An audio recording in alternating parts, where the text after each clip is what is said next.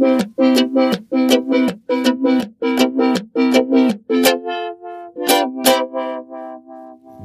Nabelshow. Fehllos Selbstgespräche Podcast.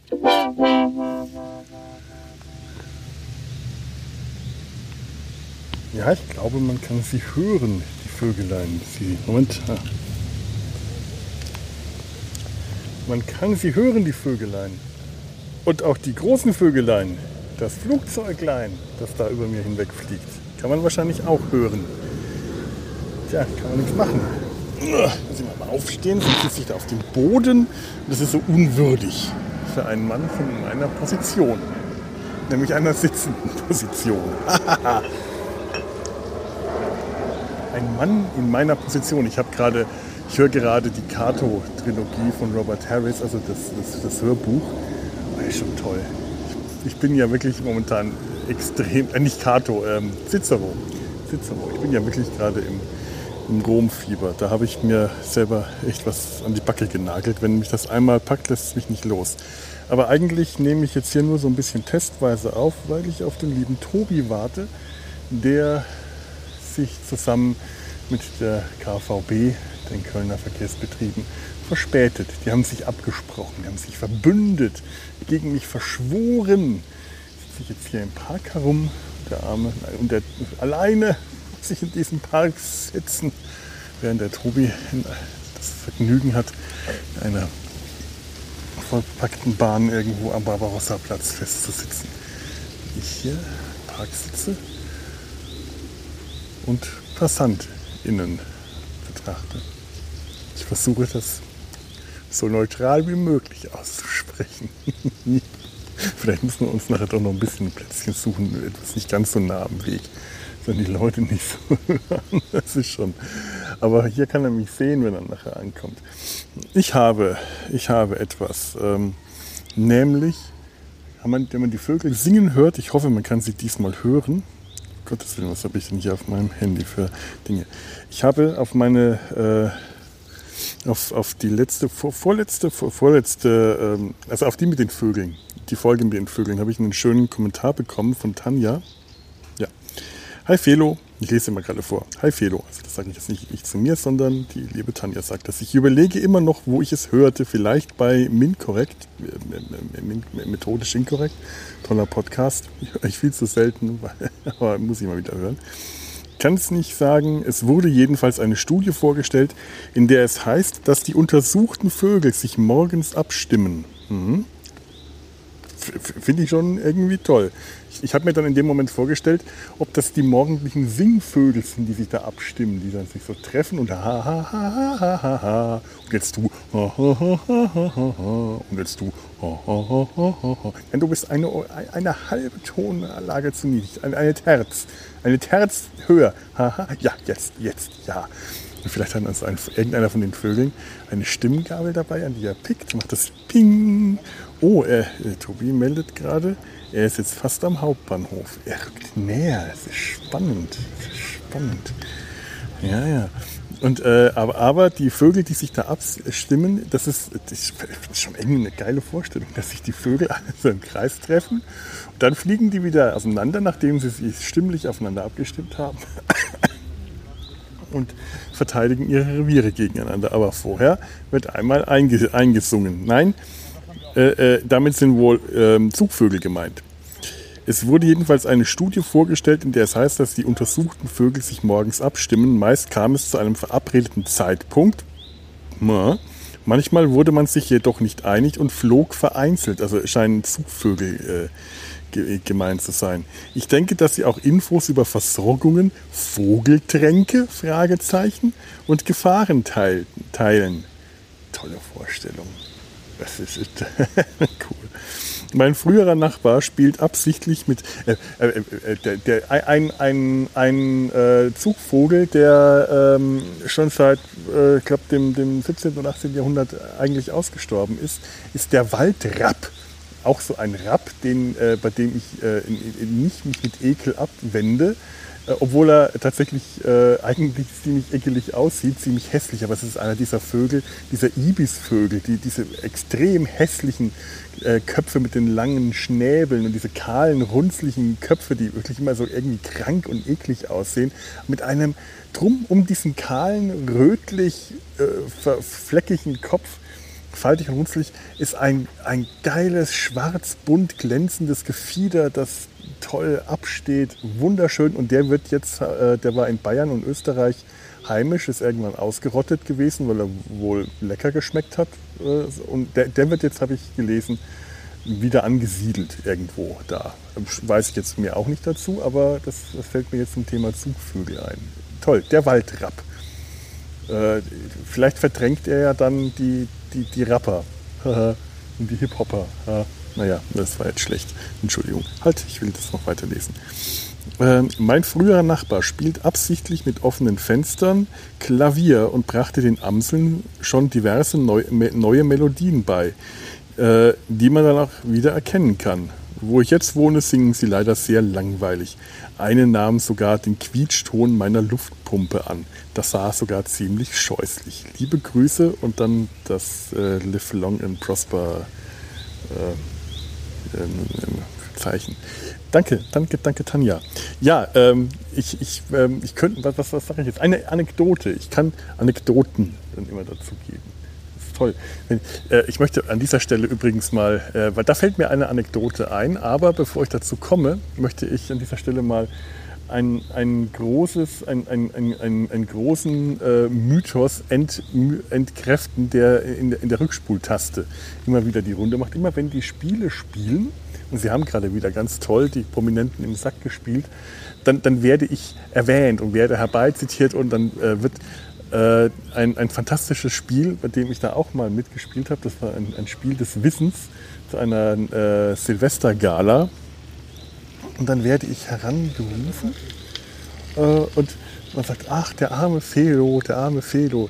Darauf wird dann angespielt, ich wäre damals so weit vorne gelegen, dass ich fast schon unschlagbar den Sieg vor Augen hätte und hätte dann in den letzten Runden dank irgendeiner Göttchen, Göttchen, Gött, göttlingischen äh, Regel äh, wurde mir der Sieg geraubt.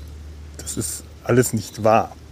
Denn diese Punkte, die ich da unhaltbaren Vorsprung hatte, also vermeintlich unhaltbaren, den habe ich überhaupt nur deshalb äh, den hatte ich nur wegen einer anderen obskuren göttlingschen Regel, nämlich der Regel, dass man auch Punkte bekommt, wenn man Anekdoten zu irgendeiner Frage äh, erzählen konnte. Also wenn man die Frage nicht beantworten konnte, aus dem Spiel des Wissens von 1985 oder so, das ist spannend genug, äh, aber auch wenn man dann nicht beantworten konnte, dazu aber eine Anekdote erzählen konnte, hat man auch Punkte bekommen.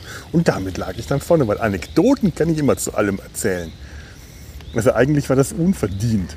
Aber äh, Anekdoten hätte ich auch, weißt, wenn ich, wenn ich im Abitur damals hätte Anekdoten erzählen dürfen, statt blöde Klausuren zu schreiben, ich hätte mit einer 1,0 abgeschlossen. Ehrlich, also wirklich. Ebenso unverdient war übrigens, und das finde ich heute immer noch, meine, meine äh, Note am Schluss, meine Abi-Note, eine 3,3. Und ich war, ich hatte eine 3,4 und die 3,4, das sagt mir jetzt mein Stolz, ein, ähm, ein Mann in meiner Position muss seinen Stolz wahren. Das wäre die Note, die ich verdient hätte, die 3,4. Ich bin nämlich in, dann in die Nachprüfung gegangen, eigentlich nur, weil mein Kollegstufenleiter äh, so verzweifelt darum gebeten hat, Felix, Felix, du brauchst nur vier Punkte in Physik, vier Punkte, mach das doch. Alle anderen Streber, die in die Nachprüfung wollten, die wollten alle ihren 1-Schnitt verbessern und der war schon tierisch genervt und ich mit meinem 3-Schnitt, 3,4 hatte wegen vier Punkten in Physik und ich war eigentlich gar nicht wild drauf. Ich glaube, das habe ich auch schon mal erzählt. Ich stand da in der Schlange zusammen mit einem Kumpel und hatte nur gequatscht äh, und als ich dann dran war, wollte ich mich umdrehen, weil ich stand eigentlich gar nicht in der Schlange, ich stand nur daneben, wie ich das immer mache. Und dann war ich da, an diesem Tag war ich, äh, der Nachprüfung war ich so verzweifelt und so hoffnungslos aufgeschmissen, dass ich diese vier Punkte im Leben nicht verdient hätte.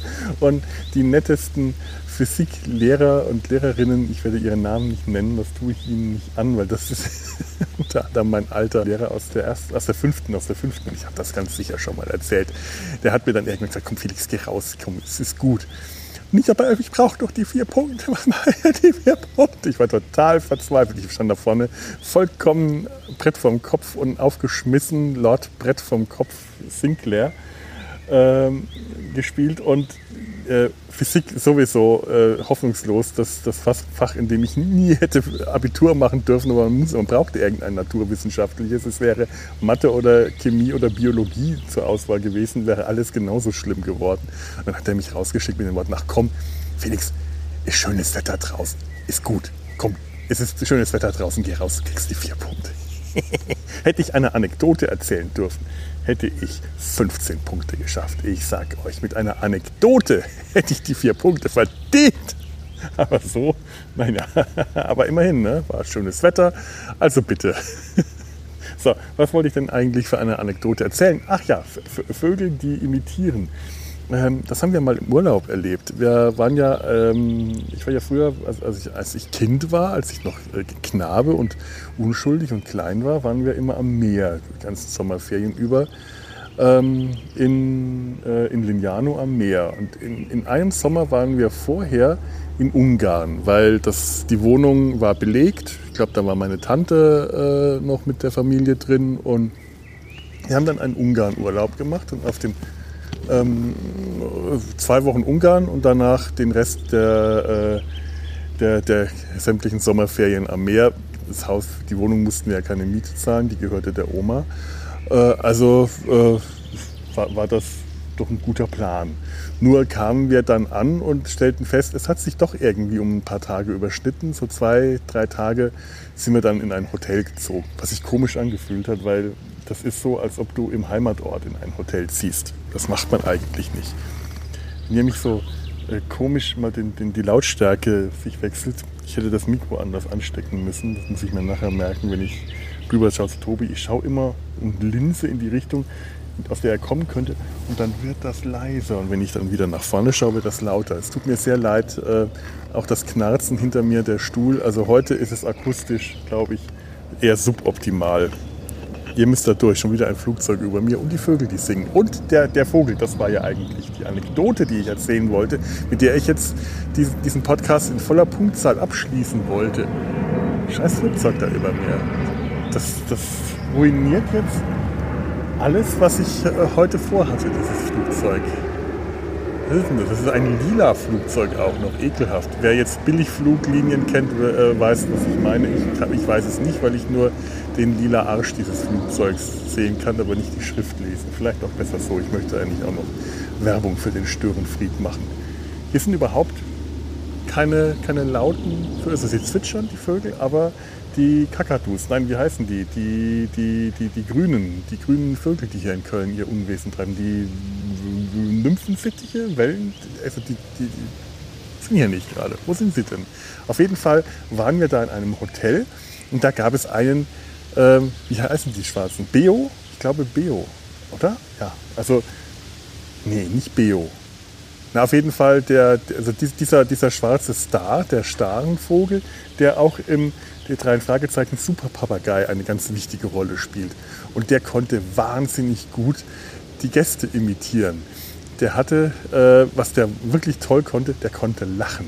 Der konnte super lachen. Das war richtig ein, ein, ein hysterisches Wahnsinnsgelächter, das nach zwei Tagen in ein Husten überging, bis wir begriffen haben, der hat den Asthma-Husten meines Vaters imitiert. Wir waren fast am Boden gelegen. Mein Vater hat vor lauter Lachen direkt den nächsten Asthmaanfall bekommen. Aber dieser Beo, ich glaube es ist ein Beo, Ara, dieser, dieser Vogel hat es fertig geschafft, innerhalb zwei Tagen den, äh, äh, den Husten vom Papa nachzuahmen, zu lernen. Toll, toll, toll. Das war großartig. Ja, das war jetzt die Anekdote. Und dass das Hotel, in dem wir da gewohnt haben, eins der wenigen äh, äh, absolut naturfreundlichen Häuser ist, die ich je gesehen habe. Nicht, weil das irgendwie besonders natürlich oder naturbelassen war, sondern weil sie einen der vielen Pinien in diesem Stadtteil, also ist wirklich dieses, dieser Stadtteil ist in einen Pinienwald reingebaut und die, viele Pinien sind einfach stehen geblieben. Man hat um sie herum mehr oder weniger gebaut und bei diesem Haus war es tatsächlich so weit, dass sie um eine Pinie so weit herum gebaut haben, dass sie in die Hauswand von außen eine kleine Nische, so, so würde ich sagen, ne, knapp einen Meter breit und 50 Zentimeter tief gebaut haben, damit da die Pinie nicht gefällt werden muss. Fand ich schön. So, das ist es jetzt, was ich jetzt zu erzählen habe. Ich, ich, ich linse mal, ich lasse mal den Schweif blicken. Ich, bin, ich, ich bereite mich gerade innerlich auf die zwei vor, nur falls ihr euch das fragt, auf äh, Rainer Brandt. Ich lasse mal den Schweif blicken, wo der Herr Tobi. Slabi-Straße, finally. Dann wird er jetzt hier gleich am Horizont auftauchen. Soll ich weiterreden, bis ich ihn sehe? Ich glaube, das mache ich. Das könnte. Nö, ach, das dauert noch. Der braucht noch zehn Minuten. In den zehn Minuten habe ich äh, noch so viele Anekdoten erzählt, aber ich muss mir ja auch gleich noch was für den Planet der Affen aufheben. In dem Sinne, ihr habt euch wohl. Wenn ihr könnt, fliegt in den Süden. Wenn ihr nicht könnt, fliegt nicht in den Süden. Macht's gut. Tschüss.